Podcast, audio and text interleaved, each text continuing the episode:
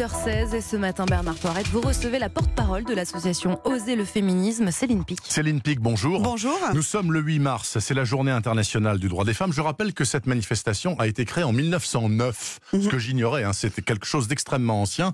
Il y aura une grande manif cet après-midi entre Place d'Italie et Place de la République. Est-ce que ce 8 mars 2020 est particulier deux ans après Weinstein et huit jours après les Césars et Polanski Oui, je pense qu'on est en train de, vivre euh, l'étape numéro 2 de la révolution féministe qui est MeToo.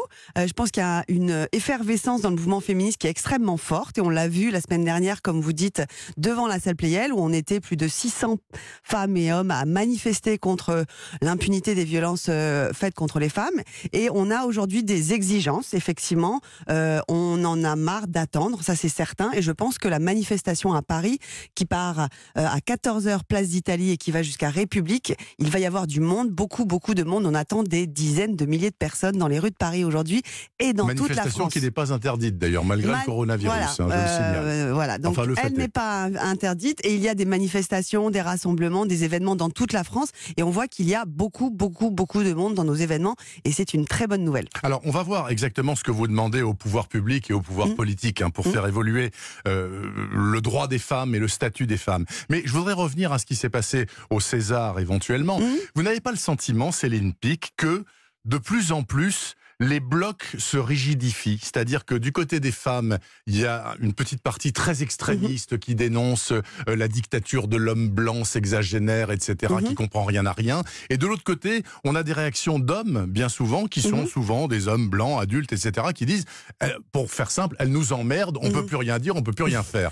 Euh, Alors- vous croyez pas qu'on arrive Alors- à un fossé là? Oui, alors premièrement le terme extrémiste, je pense qu'on pourrait un petit peu le moduler parce que euh, comme comme comme l'a dit euh, euh, Benoît de Groot, c'est le féminisme n'a jamais tué personne, le machisme tue tous les jours.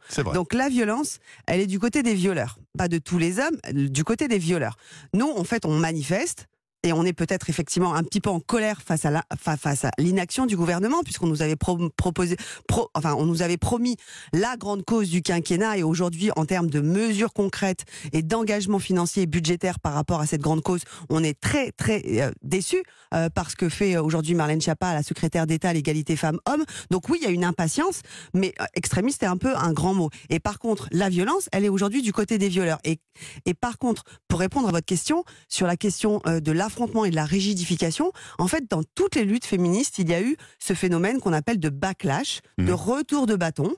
Euh, on l'a vu, à, euh, bah, par exemple, euh, les suffragettes ont affronté pendant des décennies des sénateurs qui refusaient absolument de, leur donner, le droit, de vote.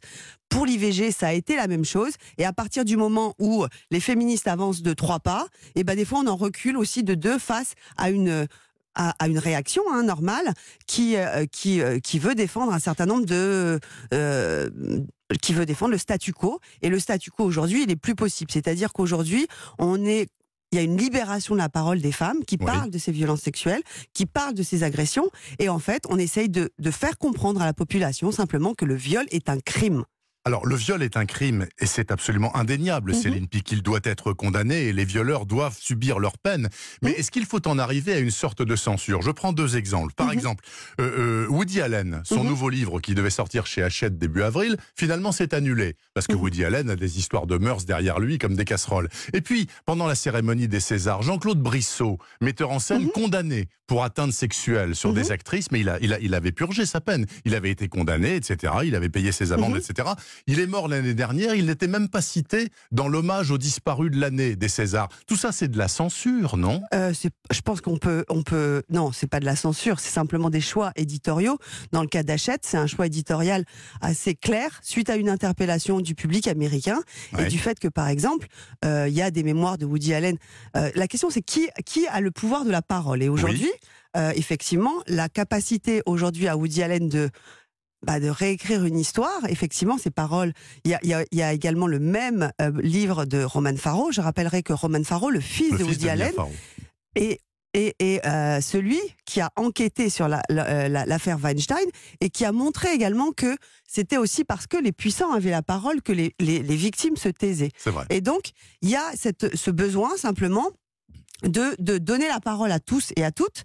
Et par exemple, ce qui avait été re- ce qui a été reproché à Hachette et par les par les salariés eux-mêmes hein, de la filiale aux États-Unis d'Hachette, c'est simplement le fait que ce qui a été écrit dans le dans les mémoires de Woody Allen, bah, il n'y a même pas eu de, de vérification, ne serait-ce que par rapport à l'entourage de Woody Allen, par rapport en particulier à la fille de Woody Allen. Et donc c'est une c'est la question, c'est qui a la parole et qui impose son- Ouais. sa réécriture de l'histoire. Et on voit que Woody Allen, comme Polanski, ont ce souci euh, de, de à 86 ans pour Roman Polanski, et je pense que ça a été le cas avec ce film J'accuse, d'essayer de réécrire l'histoire et d'essayer de se faire passer pour une victime, ce qu'il n'est pas. Euh, son film est sorti, euh, il a fait 1,5 million d'entrées, il a été récompensé au César. On ne peut pas parler de censure. Par contre, on peut parler d'une colère, colère légitime, pour dire mais pourquoi, pourquoi on est dans un pays qui a 1% des violeurs, 1% des violeurs qui sont aujourd'hui condamnés en cour d'assises. Et il y a un certain nombre de mécanismes, et en particulier, quand on est puissant, quand on est... euh, voilà, quand on a un certain nombre de pouvoirs et de mécanismes de pouvoir, on peut organiser le silence des victimes. Et c'est ça que nous voulions montrer dans l'affaire Polanski, certainement pas de censurer. Céline Pic, alors, pour parler très concrètement de ce que vous demandez au pouvoir public, Oui. il y a deux choses, euh, d'après ce que j'ai compris. D'abord, vous ne seriez pas du tout contre le principe de quotas dans les directions d'entreprises, de quotas féminins. En l'occurrence, le gouvernement réfléchit à un quota de Mm. 40% de femmes dans les comités exécutifs. Et puis, vous voulez aussi revoir le- euh, les affaires de viol sur mineurs. Vous Mhm. voulez que désormais ce soit imprescriptible, c'est-à-dire que même 40 ans après, un mineur qui a été violé puisse porter Mm. plainte. Est-ce que vous êtes entendu? Est-ce que vous avez une chance d'aboutir? Alors, il y a euh, Marlène Schiappa a fait voter le, le, le 3 août 2018 la loi contre les violences sexistes et sexuelles. Oui. Simplement, cette loi, elle a un certain nombre de manquements et en particulier, euh, ce sur quoi les associations euh, féministes ont été très déçues, c'est l'article 2.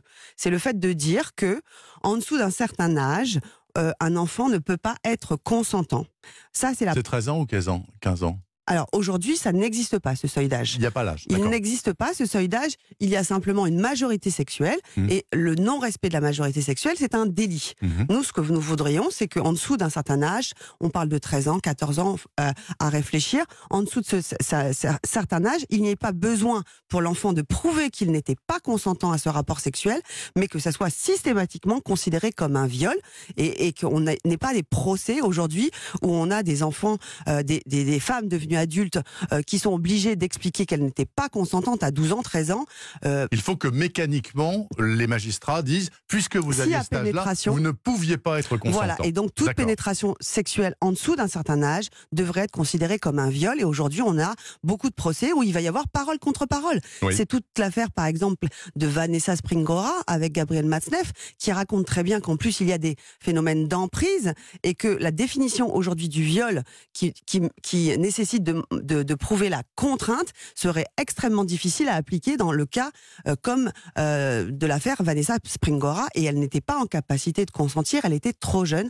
Et donc nous voulons ce seuil d'âge et l'imprescriptibilité parce qu'il y a beaucoup de difficultés pour les femmes de parler, en particulier quand vous êtes violé par votre père, ce qui est beaucoup beaucoup de le cas de, Des de- des viols euh, l'inceste, ben on peut parler 20 ans, 30 ans après sa majorité, et donc il faut étendre soit la, étendre la, la- la durée de prescription, soit rendre le viol imprescriptible pour les viols sur mineurs. C'est essentiel. Il y a 130 000 filles qui sont violées chaque année en France. Et je rappelle que selon une toute récente enquête, il y a 9 femmes sur 10 qui disent avoir au moins une fois dans leur vie subi une pression pour euh, un rapport sexuel, ce qui est quand même considérable. 9 sur 10, c'est absolument énorme. Merci beaucoup Céline Pic, porte-parole d'Oser le féminisme. Vous serez dans la manif cet après-midi. Bien sûr, à évidemment. 14h, à Place d'Italie. euh, Place d'Italie. pardon, Place d'Italie, rejoignez-nous. de la République. Merci infiniment.